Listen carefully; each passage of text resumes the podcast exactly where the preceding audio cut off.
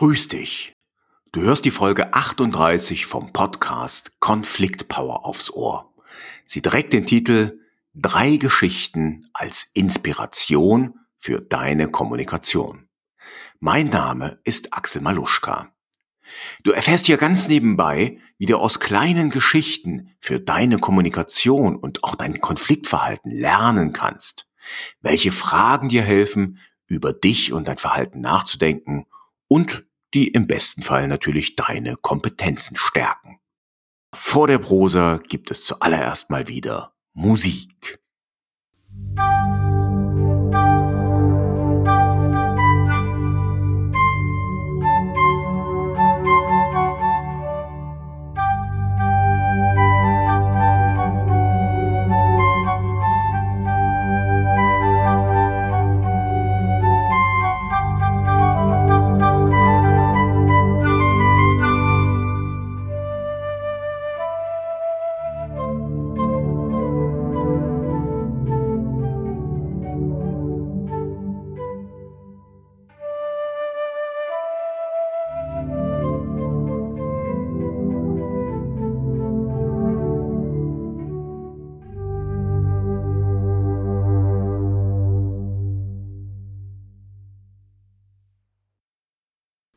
Heute gibt's was Neues.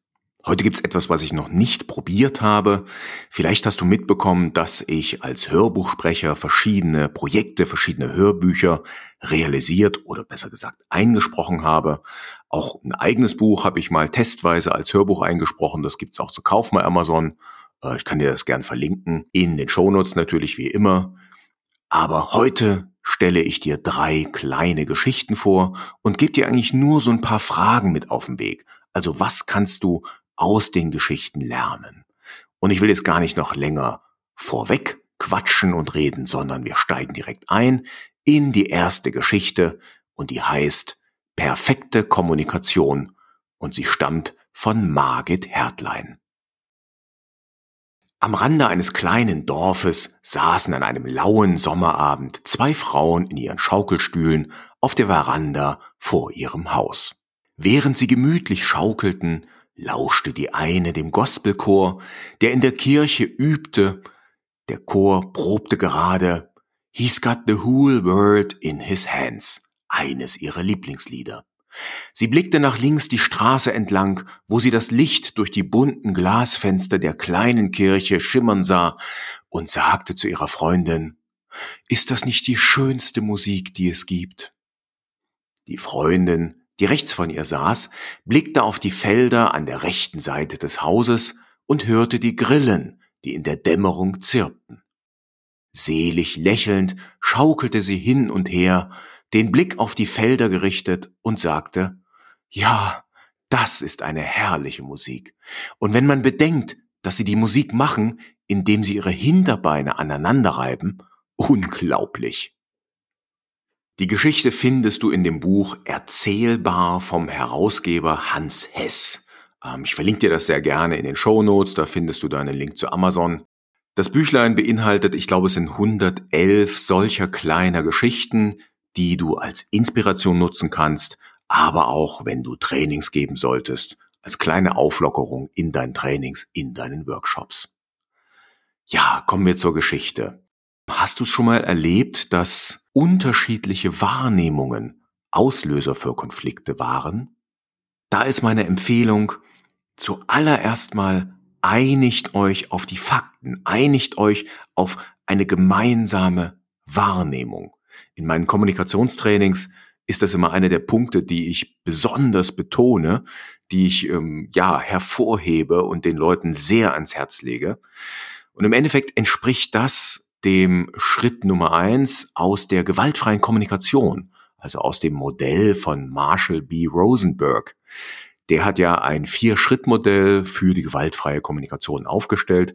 Da werde ich sicherlich später auch nochmal eine einzelne Folge dazu machen übe dieses Modell und trainiere dieses Modell, seit ich es kenne. Das sind jetzt bestimmt 10, 15 Jahre, da habe ich das kennengelernt.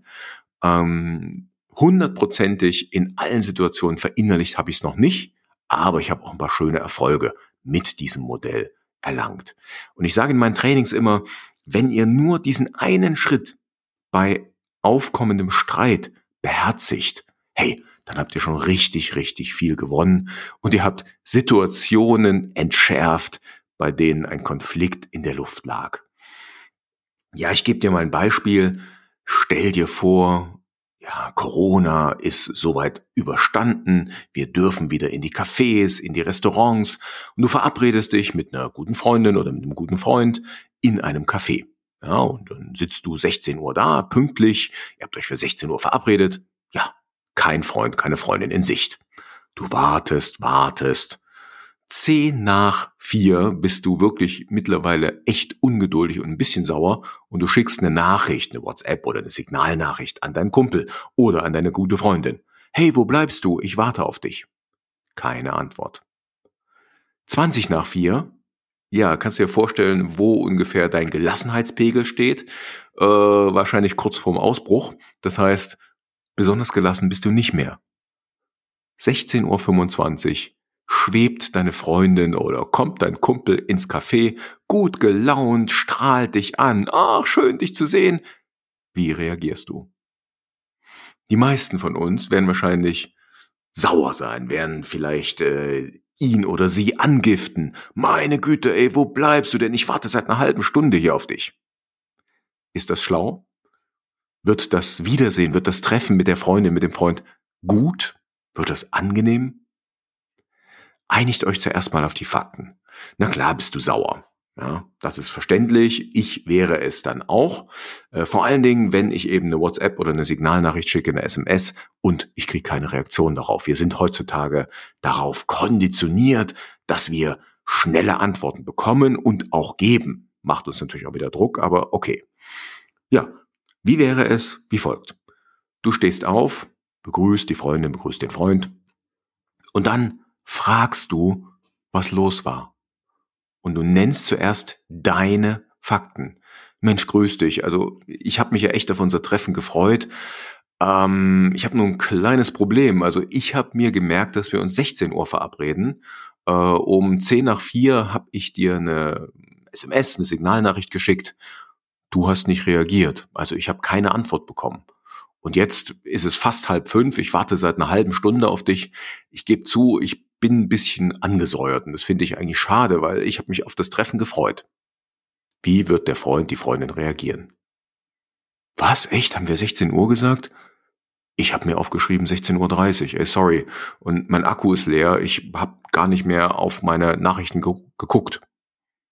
So, damit habt ihr die Fakten geklärt. Es gab ein Missverständnis. Und dieses Missverständnis habt ihr aus dem Weg geräumt. Vielleicht kannst du danach darum bitten, dass es nächste Mal äh, für ein äh, geladenen Akku sorgt oder dass sie äh, ihren Kalender besser in den Griff bekommt. Aber einem gelungenen Treffen steht erstmal nichts weiter im Weg und hoffentlich wird dein Ärger damit auch schnell verfliegen. Okay, das war Geschichte Nummer eins.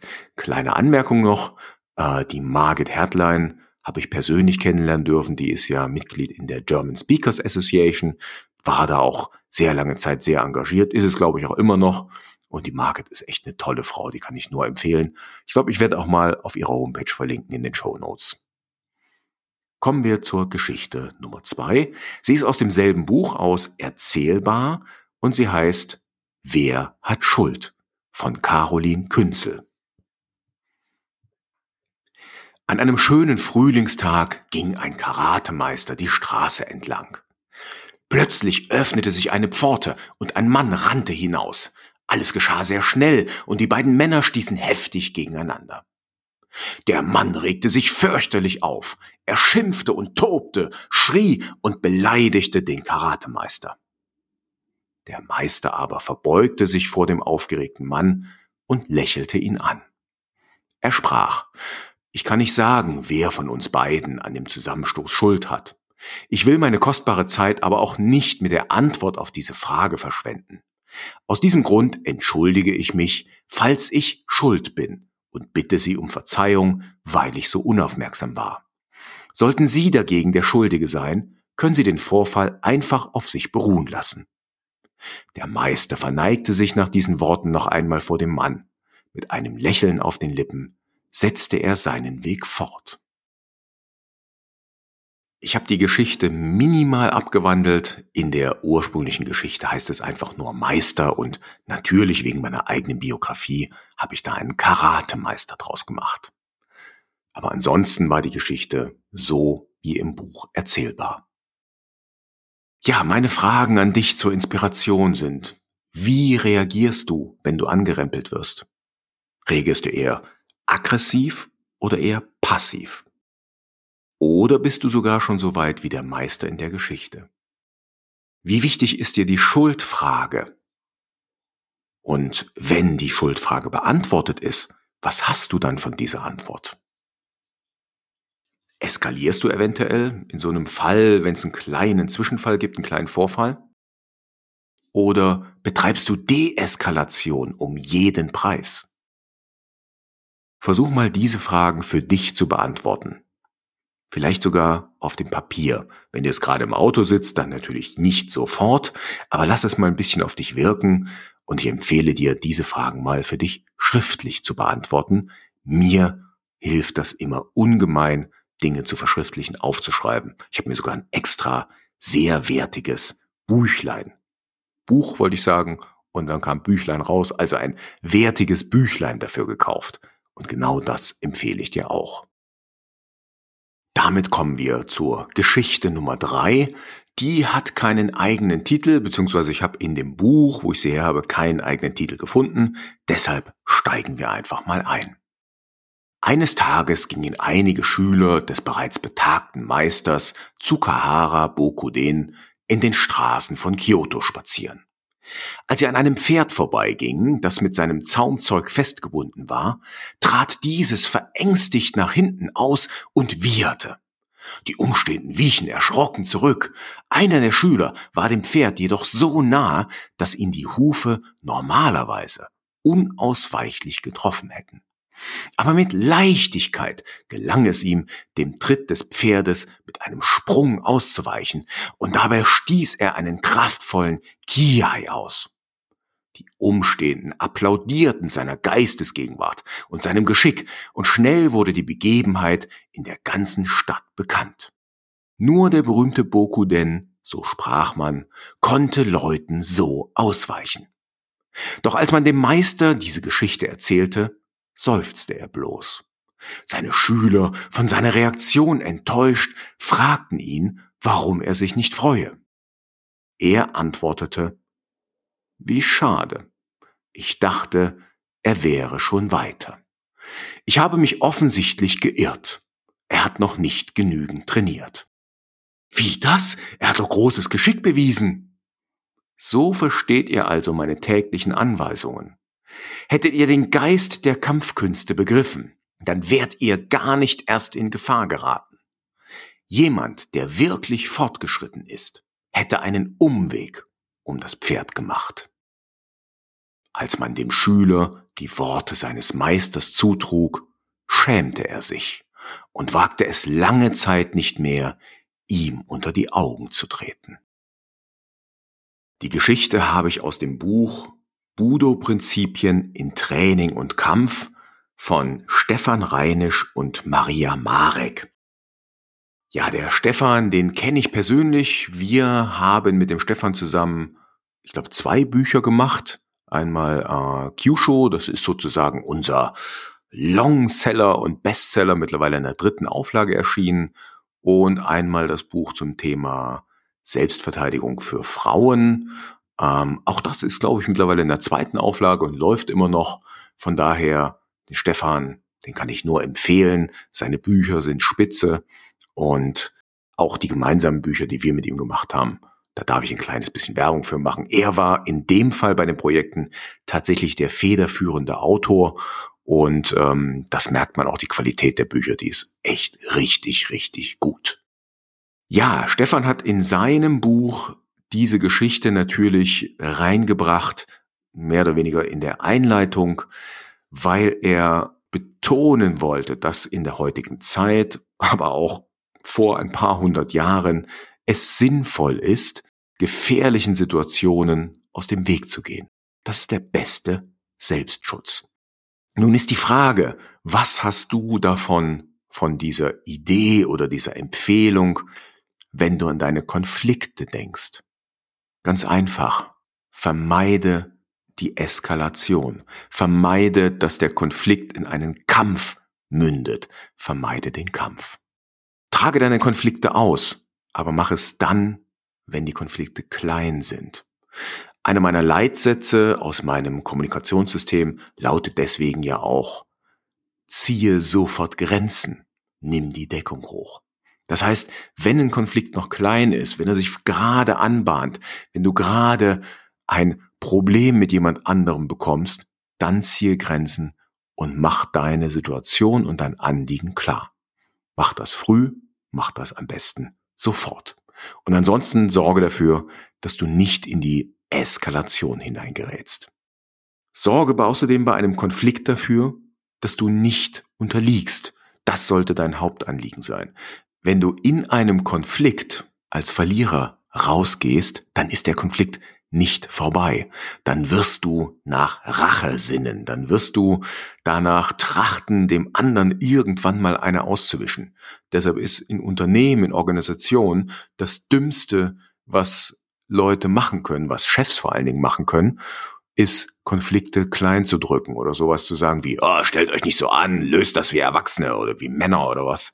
Das ist Bullshit. Konflikte müssen ausgetragen werden, ganz nach dem Motto, wenn du deinen Konflikt nicht bearbeitest, bearbeitet er dich. Ja, ich empfehle dir, einen Blick auf meine Homepage zu werfen, maluschka.com. Dort findest du mein Kommunikationssystem. Äh, das heißt derzeit das US-System. Es kann aber auch sein, dass ich den Namen noch ändere. Da bin ich gerade in einem Findungsprozess. Also nicht wundern, wenn es demnächst ein wenig anders heißt. Ich vermute, System wird es weiterhin heißen. Zehn Leitsätze in drei Modulen für gelingende Kommunikation, sowohl für Unternehmer als auch für Teams. Damit bin ich für heute am Ende angelangt. Es war mal eine sehr kurze Folge, war auch mal eine außergewöhnliche Folge. Ich wollte mal das neue Format ausprobieren. Sag mir doch, wie es dir gefallen hat. Also kleine Geschichten mit inspirierenden Fragen. Ist das dein Ding oder sagst du, nee, Bullshit, ich will konkrete Tipps und Interviews? Du findest die Show Notes wie immer auf meiner Seite unter maluschka.com Schrägstrich 038 für die 38. Episode. maluschka.com slash 038. Eine Bitte habe ich zum Schluss an dich. Schreib mir doch, wie dir dieses Format gefallen hat. Schreib mir, wie findest du so eine kurze, knackige Episode, in der ich fremde Geschichten vortrage und dir dazu Fragen stelle, als Inspiration. Hat dir das gefallen oder sagst du, nee, lieber nicht? Du kannst einen Kommentar auf meiner Homepage hinterlassen, am besten direkt unter der Folge. Den Link habe ich gerade schon genannt. Oder aber in einem Player deiner Wahl. Bei Spotify kann man da kommentieren, ich weiß es gar nicht. Bei iTunes geht's auf jeden Fall. Oder bei Google Podcast. Ich freue mich über Kommentare von dir dann wünsche ich dir noch einen richtig schönen Tag. Du kannst dich freuen, in zwei Wochen gibt es ein Gespräch mit dem Agilitätscoach Ansgar Wimmer. Und dieses Gespräch ist richtig, richtig cool geworden. Da freue ich mich schon drauf, wenn ich dir das vorführen kann. Sagt man das so, vorführen? Naja, wenn ich es veröffentlichen werde. Okay, dann, wie gesagt, noch einen richtig schönen Tag. Mach's gut. Ciao, ciao und tschüss.